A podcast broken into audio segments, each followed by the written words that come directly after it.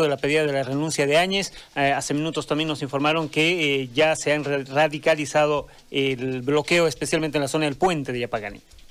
Voy a saludar en este momento a Irma Araúz, periodista en Yapacaní, para que nos cuente sobre lo que va sucediendo en esa región del departamento. Irma, ¿cómo le va?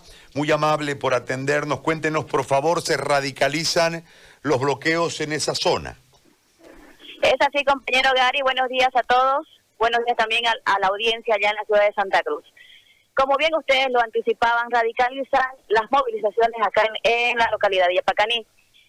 Si bien el día de ayer, en una pequeña reunión eh, con las bases, habían determinado el día de hoy partir hacia Cochabamba ciudad para una reunión eh, para organizarse y radicalizar mucho más el tema de estas medidas que han eh, tomado ya hace unos días atrás, basándose en el pliego petitorio en horas pasadas también en la localidad de Caracara, Cochabamba, donde decían que lo primeras, las primeras acciones a tomar sería eh, el aeropuerto de, de Jorge Wilstermann y también eh, las instalaciones de YPFB, pero el día de hoy, hace minutos nada más acá en Yapacaní, los mismos comunarios eh, han decidido hacer un alambrado, un cerco, sinceramente, que divide desde la localidad de Santa Fe hasta el inicio del, de Yapacaní. Son casi como dos kilómetros que tiene el puente en el cual están poniendo alambrado los mismos comunarios.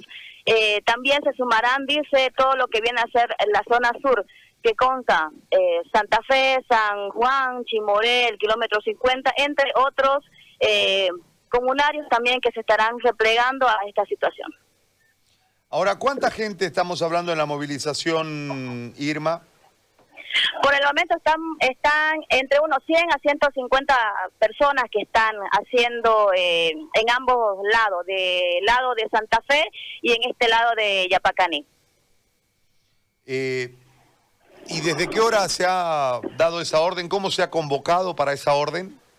Eh, lo que me informa el dirigente del Distrito 1, el señor eh, Maximiliano.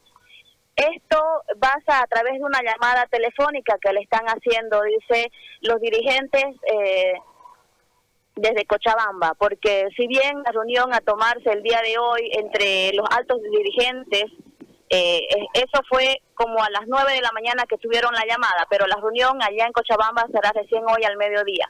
Solo que ellos están, dice, tomando acciones drásticas porque lo que piden ahora ya no es elecciones, simplemente dice que se han unido en fuerzas para que eh, renuncie la actual presidenta y todo el gabinete. Eso es lo que han decidido a último momento cambiar, porque lo que quieren ellos es que la presidenta Áñez dice ya deje de una vez eh, el país también porque no la quieren ver más dentro de Bolivia. Eso es lo que ellos han argumentado hace minutos atrás que pude conversar con ellos. Ahora, en este, en este pedido, ¿qué, qué, plantean en caso de que accediese el gabinete y la presidente a, irse? ¿Qué plantean? ¿Quién, gober, quién gobierna? ¿Qué, ¿Qué es lo que plantean? Lo que ellos piden también es que la mm, señora Eva Copa sea la presidenta interina, como debió ser desde un inicio, eso es lo que ellos manifiestan. Eh, si en caso no se diese, ellos lo que quieren eh, van, a, van a radicalizar aún más eh, las protestas y dicen eh, que van a obligar a que también Santa Cruz se una porque todos son bolivianos y todos deben de ir este, por el mismo pedido. Y en ese planteamiento de pedir que Santa Cruz se une, se una, ¿cómo lo piensan lograr? ¿Le han dicho algo de la estrategia para lograr que el departamento se una a la protesta de Yapacaní? No han querido dar muchos detalles al respecto, pero dice que ya tienen este grupos de choque también que están armando en la ciudad de Santa Cruz. Ellos dicen que no solamente son comunarios de la zona del trópico, sino que también en varios puntos de Bolivia ellos están armándose, dice, con gente que realmente quiere la renuncia de la presidenta Áñez. Muy bien.